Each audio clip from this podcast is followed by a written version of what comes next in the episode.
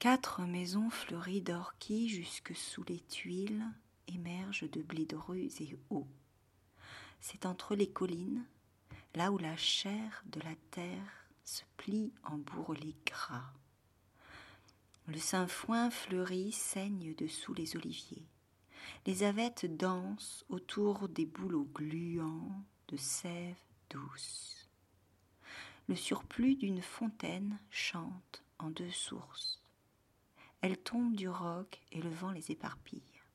Elles pantellent sous l'herbe, puis s'unissent et coulent ensemble sur un lit de jonc. Le vent bourdonne dans les platanes. Ce sont les bastides blanches. Un débris de hameau, à mi-chemin entre la plaine où ronfle la vie tumultueuse des batteuses à vapeur et le grand désert lavandier, le pays du vent, à l'ombre froide des monts de Lure. La terre du vent la terre aussi de la sauvagine. La couleuvre émerge de la touffe d'aspic. L'esquirole, à l'abri de sa queue en panache, court, un gland dans la main. La belette darde son museau dans le vent. Une goutte de sang brille au bout de sa moustache. Le renard lit dans l'herbe l'itinéraire des perdrix. La laie gronde sous les genévriers.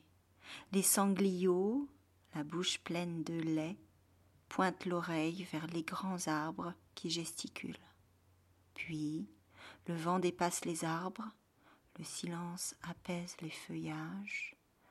Du museau grognon, il cherche les tétines. La sauvagine et les gens des Bastides se rencontrent sur la source cette eau qui coule du rocher, si douce aux langues et aux poils.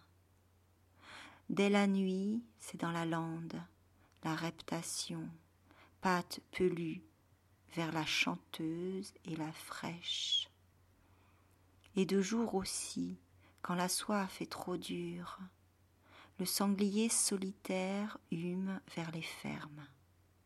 Il connaît l'heure de la sieste il trotte un grand détour sous les frondaisons, puis de la corne la plus rapprochée il s'élance. Le voilà. Il se vautre sur l'eau. La boue est contre son ventre. La fraîcheur le traverse d'outre en outre, de son ventre à son échine. Il mord la source. Contre sa peau ballotte la douce fraîcheur de l'eau. Lure, calme, bleu, domine le pays, bouchant l'ouest de son grand corps de montagne insensible. Des vautours gris la hantent, ils tournent tout le jour dans l'eau du ciel, pareils à des feuilles de sauge. Des fois, ils partent pour des voyages, d'autres fois, ils dorment étalé sur la force plate du vent. Puis, l'ure monte entre la terre et le soleil, et, c'est bien en avant de la nuit, son ombre qui fait la nuit Bastides.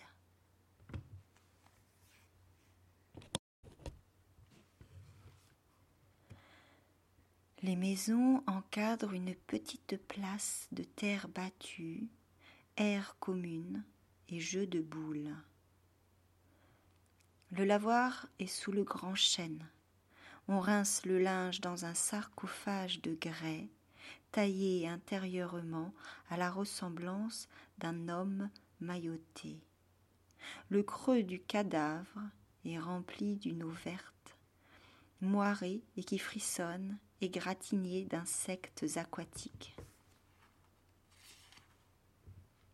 Les bords de ce lourd tombeau sont ornés de femmes qui se flagellent avec des branches de laurier. C'est Aphrodis Arbo qui a déterré cette vieille pierre en arrachant un olivier. À la ressemblance des hommes, les maisons. Une vigne vierge embroussaille celle de Jaume et imite dessus la porte la longue moustache de Gaulois qui pend sur la bouche du propriétaire. Et toutes comme cela, celle d'Arbaud, pomponnée et peinte à l'ocre deux fois l'an, celle de Gondran, celle de Maurras et celle de Gagou. Ah, celle de Gagou a la ressemblance de l'homme aussi. Les Bastides, autrefois, avait été un bourg, dans le temps, quand les seigneurs d'Aix aimaient à respirer le rude air des collines. Toutes leurs belles maisons sont retournées à la terre en s'effondrant. Seules les paysannes sont restées droites. De l'autre côté du lavoir, cependant, deux hauts piliers herbus marquent encore l'entrée d'un chemin. Des piliers portant la boule du monde, avec le capuchon de mousse et des écritures en latin. Une porte de fer devait défendre là une folie. Des balcons à ventre de déesse, des terrasses avec le balancement d'une jupe et le bruit des hauts talons. En plein mi-temps de l'espace entre les piliers et à quatre mètres derrière, Gagou a dressé sa cabane dans les orties. Il est industrieux et point malhabile de ses doigts. Il l'a construite en tôle avec des bidons d'essence éventrés. Comme il a désherbé le pied des piliers, on peut lire maintenant un grand nom à particules gravé dans un cartouche lauré. La ville est loin, les chemins sont durs, quand le vent vient du sud, on entend en bas siffler le train et sonner les cloches. Cela veut dire seulement que le temps est à la pluie. De la ville, quand la brume de chaleur se déchire, on aperçoit les bastides blanches, comme des colombes posées sur l'épaule de la colline. Ce qui vient de la ville est mauvais, le vent de la pluie est le facteur. Personne ne contredit. On préfère le vent qui vient du désert de Lure, qui coupe comme un rasoir, mais qui chasse les pies et indique à ceux qui savent le gîte caché des lièvres.